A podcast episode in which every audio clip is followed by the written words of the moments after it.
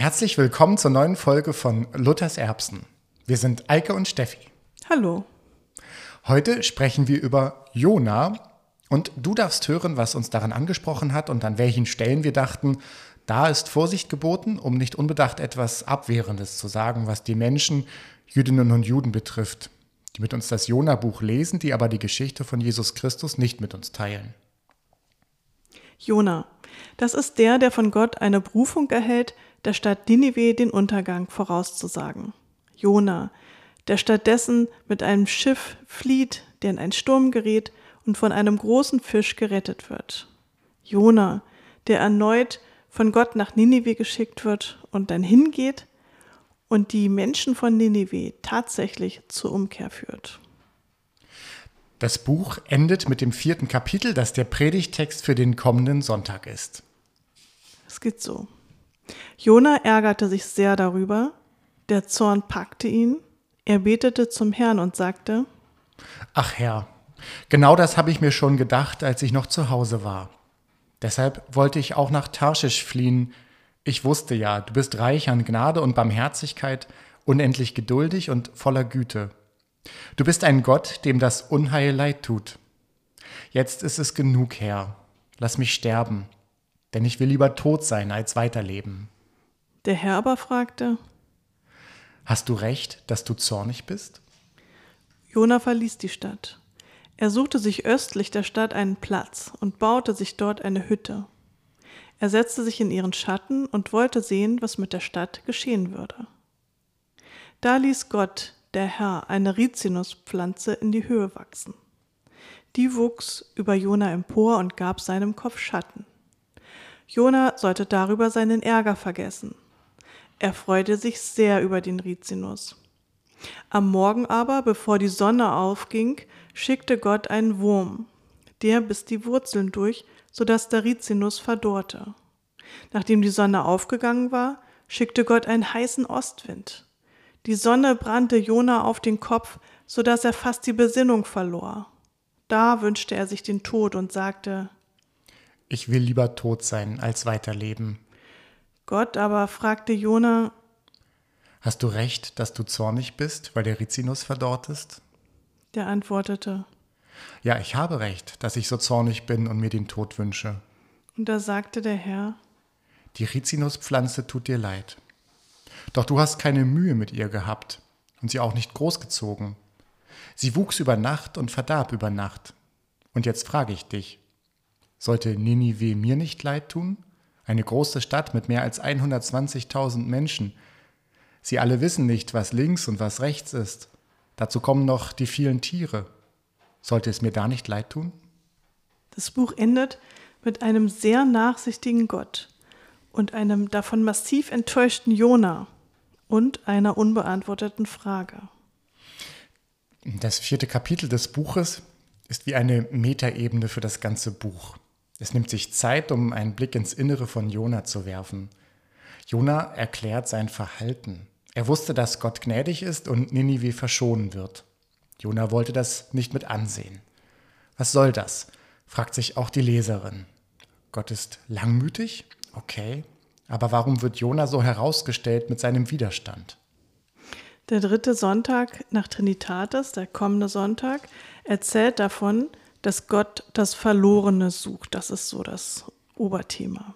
Anders gesagt, Gott sucht die Sünderin und fragt sich, wenn sie, freut sich, wenn sie zu Gott zurückkehrt. Erzählt wird das besonders eindrücklich durch den Text, der das Evangelium ist, das Gleichnis vom verlorenen Sohn in Lukas 15. Jesus erzählt, ein Sohn bittet seinen Vater um das Erbe das er dann durchbringt, um völlig verarmt zu seinem Vater zurückzukehren. Der geht ihm entgegen und empfängt ihn mit offenen Armen. Der ältere Sohn aber regt sich auf und ist zornig über das Verhalten des Vaters. Der freut sich offensichtlich mehr über den, der zurückkommt, als über den, der die ganze Zeit dageblieben ist, denkt dieser. Also der Sonntag erzählt von Gottes Barmherzigkeit. Der Vater verkörpert in dieser Geschichte Gott. Gott wartet, Gott geht entgegen und verschont. Hier knüpft sich der Predigtext an. Es wird kein direkter Vergleich hergestellt, aber er drängt sich auf. Ninive, das sind die Sünder, die umkehren, die Buße tun, die Sarg und Asche anziehen und die Gott verschont.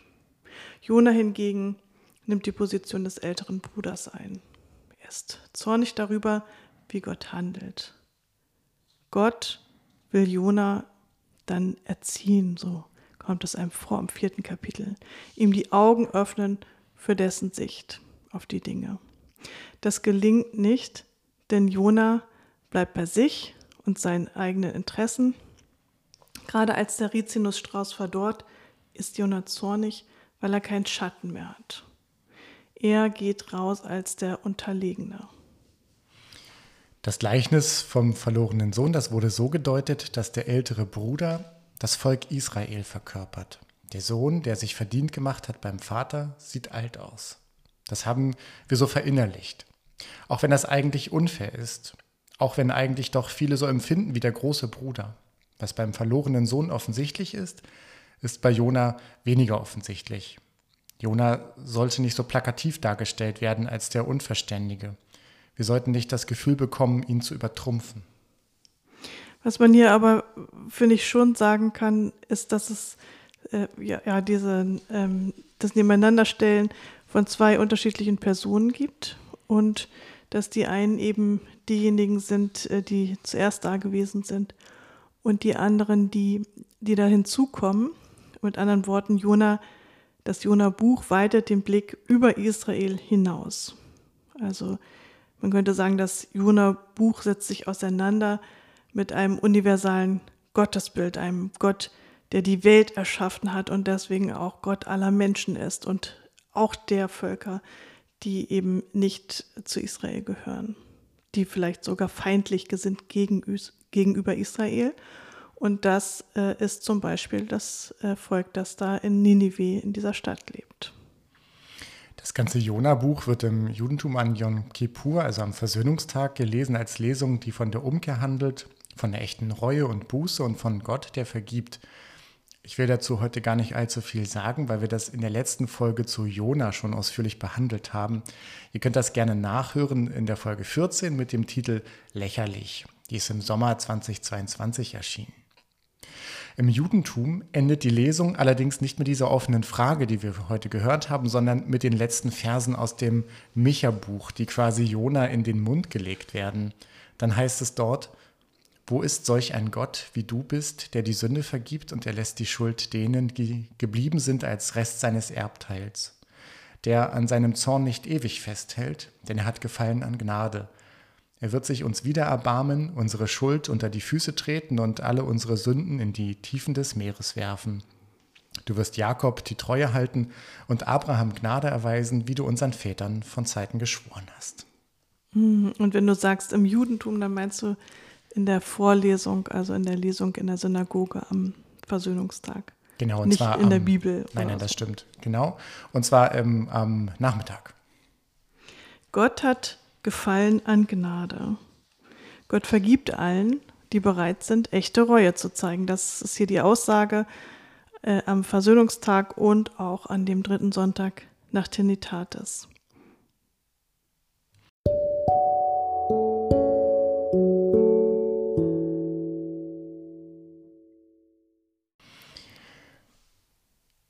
Die Hauptstadt des Assyrischen Reiches, die zeugt von dem Schmerz, den es über Israel gebracht hat.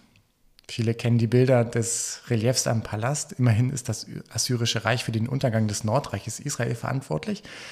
Und wenn Jona jetzt zurückkehrt, dann geht er insofern zurück an den Ort des Schmerzes oder sagen wir mal sogar in das Zentrum des Schmerzes. Hm, ich finde, das ist ein Bild, dafür, das zu beschreiben, dass sogar die schlimmsten Feinde sich ändern können und damit unsere Vergebungsbereitschaft herausgefordert wird. Das finde ich ganz aktuell und eigentlich so den spannendsten Gedanken, wenn es heute um Jona geht.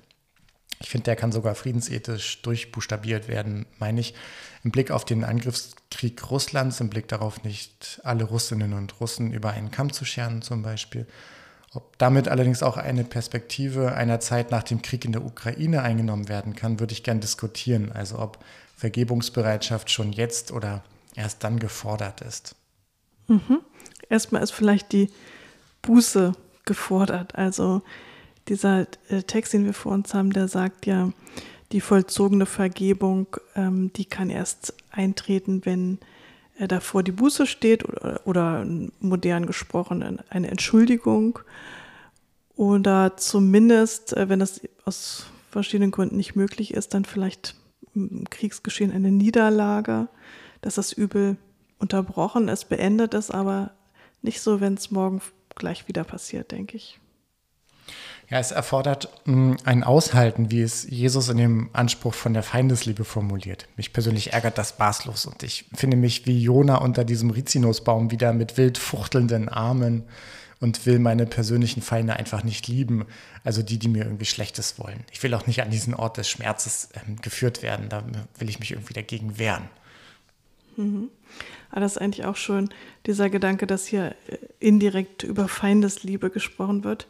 Also ich habe es gerade diese Woche wieder erlebt, äh, also so, wie, so richtig häufig, dass Menschen denken, dass die Feindesliebe aus dem Neuen Testament kommt. Also vor allen Dingen in Abgrenzung mhm. zum Alten. Und dass man dann eben immer sagen muss, nein, die ist eigentlich so explizit schon äh, vor allen Dingen aus, dem, aus den ersten Schriften aus dem Alten Testament. Ja, Jona ist bei diesem Gedanken so richtig hin und her gerissen. Ich finde das wieder in dieser Fluchtgeschichte. Steffi, du hast vorhin gesagt, ähm, das Buch Jona setzt sich auseinander mit einem universalen Gottesbild. Also Gott ist der Gott über Himmel und Erde dann kann Jona Gott eigentlich gar nicht davonlaufen. Auch am äußersten Meer ist Gott. Gott ist im Wasser, im Fisch, in der Pflanze, im Wurm. Und trotzdem versucht Jona zu entkommen und gerade diesem Anspruch zu entkommen. Und dafür habe ich wirklich viel übrig, weil mich dieser Anspruch auch ganz schön angeht. Also die Menschen zu lieben, als Geschöpfe Gottes zu betrachten, die mir Schlechtes wollen, die schlimmstenfalls einen Krieg anzetteln. Ja, ähm, Jona ärgert sich, äh, aber ja gar nicht so sehr über Ninive, sondern über Gott. Ich ärgere mich auch über Gott. also es ist eine Auseinandersetzung über, ähm, ja, mit dem, wie, die, wie die zwei Brüder mit dem Vater. Also ähm, Jona sieht sich da irgendwie auf einer Ebene mit den Menschen aus Ninive äh, als ähm, ein Mensch, der von Gott äh, gesehen und beurteilt wird. Und er ähm, ärgert sich darüber, dass wie Gott äh, im Vergleich ähm, der beiden zueinander mit ihnen umgeht. Und er möchte, dass Gott strenger ist mit Ninive und dass er zu seinem ursprünglichen Wort steht.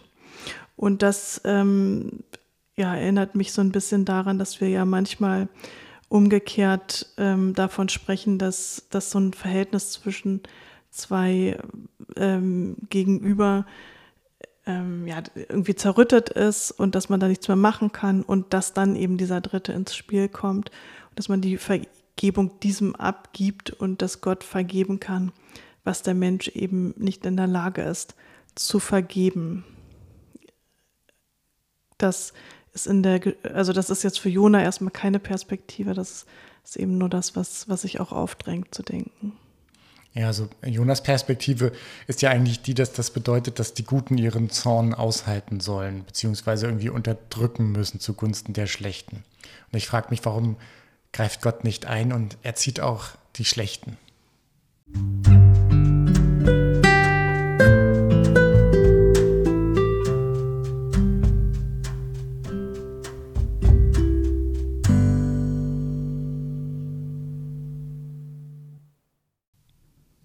Der Ansatz, den wir eben beschrieben haben, äh, der stammt von der Theologin Irmtraut Fischer.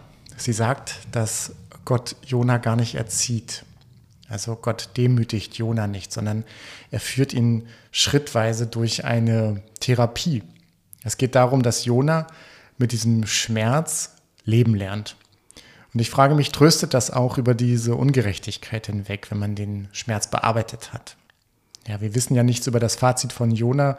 Jona jedenfalls war nicht so erfolglos vielleicht, wie es auf den ersten Blick scheint. Ähm, denn Ninive hat ja auch nur seinetwegen Buße getan und er hat ja auch sogar die Seeleute bekehrt. Es wäre interessant, wie dieses Buch weitergeschrieben werden würde. Vielleicht mit dieser inneren Auseinandersetzung in der Rückschau von Jona. Vielleicht ähm, ja, kann er ein Fazit ziehen aus seinem, aus seinem Weg an den Ort des Schmerzes, aus seiner Therapie.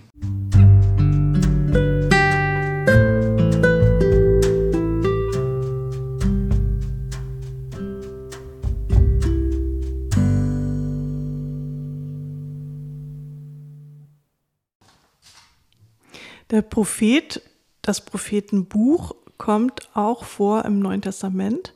Es gibt da eine indirekte, ein indirektes Zitat im Matthäusevangelium im zwölften Kapitel. Da fordern die Pharisäer ein Zeichen von Jesus für seine Vollmacht, also ein Zeichen dafür, dass er sich Messias nennen darf.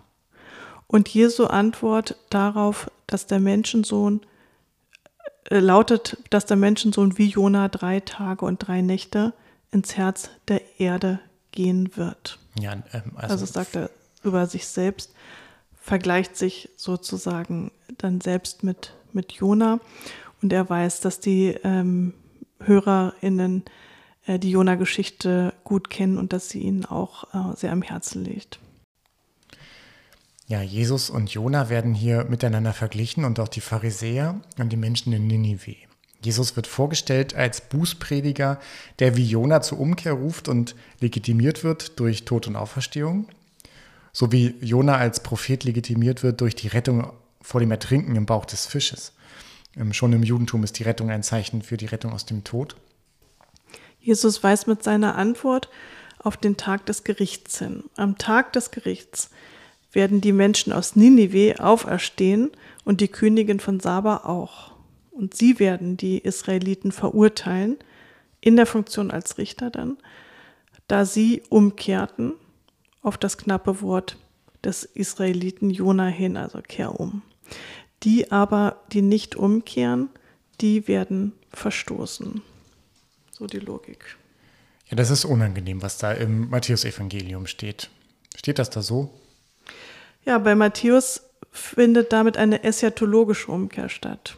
Die frömmeren Heiden werden gerettet und die Menschen, die zum ausgewählten Volk gehören, die werden verworfen. Diese Stelle ist immer wieder so ausgelegt worden, als äh, würde diese Umkehr für ganz Israel gelten.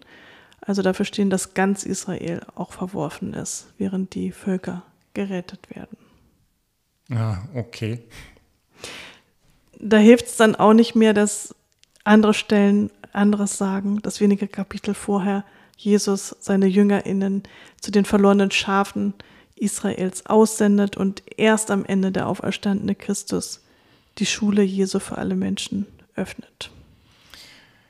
Also diese Verwerfung Israels da im Matthäusevangelium, dieser Nährboden für antisemitische Ressentiments. Antisemitisch wäre es auch, Jona zu dem Juden zu machen, der andere, also die ähm, Christinnen ablehnt. Das nennt man dann jüdischen Partikularismus und das hat es in der Auslegungsgeschichte ebenfalls äh, ganz viel gegeben, dass so, ähm, ja, dass, dass so argumentiert wurde. Jona ist mit Recht eines der eindrücklichsten Bücher, die wir uns mit dem Judentum teilen. Ja, mit welcher Frage gehst du heute aus unserer Folge, Steffi? Ja, für mich stellt sich die Frage, wie wir äh, mit ähm, dem Thema Antisemitismus bei diesem Thema umgehen. Also wie ich predigen kann, dass ich für das äh, ungute Verhalten anderer, äh, für Menschen eben, die mir schaden oder anderen schaden wollen, wie ich darüber hinwegsehen kann oder das vergeben kann und ähm, dann aber zugleich eben immer im Kopf habe, das ähm, Verhalten, was antisemitisch ist, ja irgendwie klar zu verurteilen. Das, das fügt sich irgendwie nicht gut zusammen. Ja, und dann bleibt bei mir die Frage, ja, auf unser Thema zugespitzt, nämlich wie ich vergeben kann im Zusammenhang mit Antisemitismus. Weil man eben automatisch eine distanzierte Haltung einnimmt. Also dieses, die Feindesliebe ist damit natürlich nicht ausgeschlossen, aber sie ist ja emotional ähm, automatisch nicht so gut abrufbar. Also emotional weit weg. Ja, es ist einerseits richtig, dem Antisemitismus engagiert zu widersprechen und auch nicht vorschnell zu vergeben, finde ich. Und andererseits ist es natürlich gut, die StraftäterInnen nicht ganz aufzugeben. Aber genauso steht es ja auch im Jona-Buch. Es war eben nicht nur einfach Schwamm drüber bei den Menschen in Ninive, sondern es war echte Reue und tätige Bitte um Vergebung. Also Vergebungsbereitschaft, finde ich, bedeutet also nicht alles zu vergessen und zu verzeihen, sondern durch die Vergebung an das zu erinnern, was gewesen ist. Man vergisst ganz leicht, dass Ninive nicht ohne Buße Vergebung erfahren hat.